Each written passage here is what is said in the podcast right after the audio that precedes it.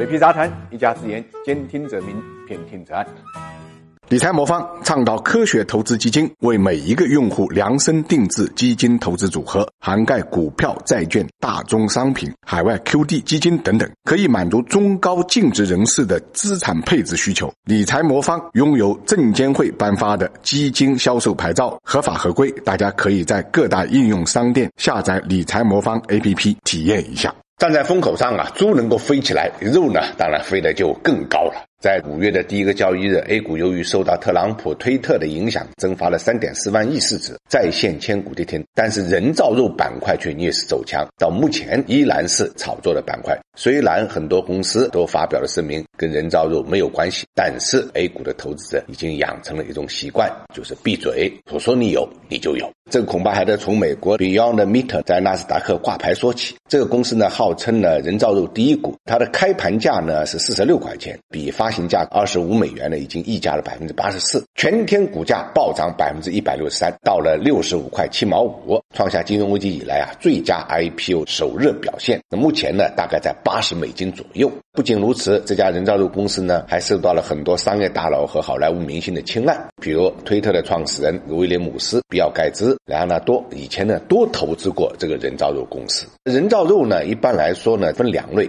一种是素肉，一种是培育肉。素肉指的是以植物为原料，从植物中呢提取蛋白制成的，模拟真正肉类的味道和营养成分。这种人造肉呢，已经在美国呢大量上市。其实中国也有了。我们传统的这些素食，素鸡啊、素鸭、素鹅啊，其实就呃类似，口味不完全一样。那么培育肉呢，指的就是从动物身上提取细胞，然后用氧气、糖和其他营养进行培育，让肉长大，是真正的肉。不过这种培育肉啊，虽然呢已经研发出来，但是技术呢还不够成熟，价格也高的吓人。因此，当前的人造肉主要是素肉，但从长期来看呢，培育肉肯定是人造肉的未来。那么，为什么人造肉会受到大家这么强烈的关注？因为呢，人造肉能解决问题，解决什么问题呢？解决因为人类要获取肉食啊，饲养的大量的牲畜，占用的土地啊，占用的能源啊，包括呢气体排放。人造肉的成熟周期也比较短呐。以猪肉为例，猪仔从出生到出栏，养育一百天才能产出九十斤的肉。那么在实验室里用细胞培育，六十天就能长出五千多吨的肉。一旦技术成熟，执行规模化生产，培育肉的成本可以大大低于原肉，也就能够替代呢部分畜牧养殖的肉类，可以大大的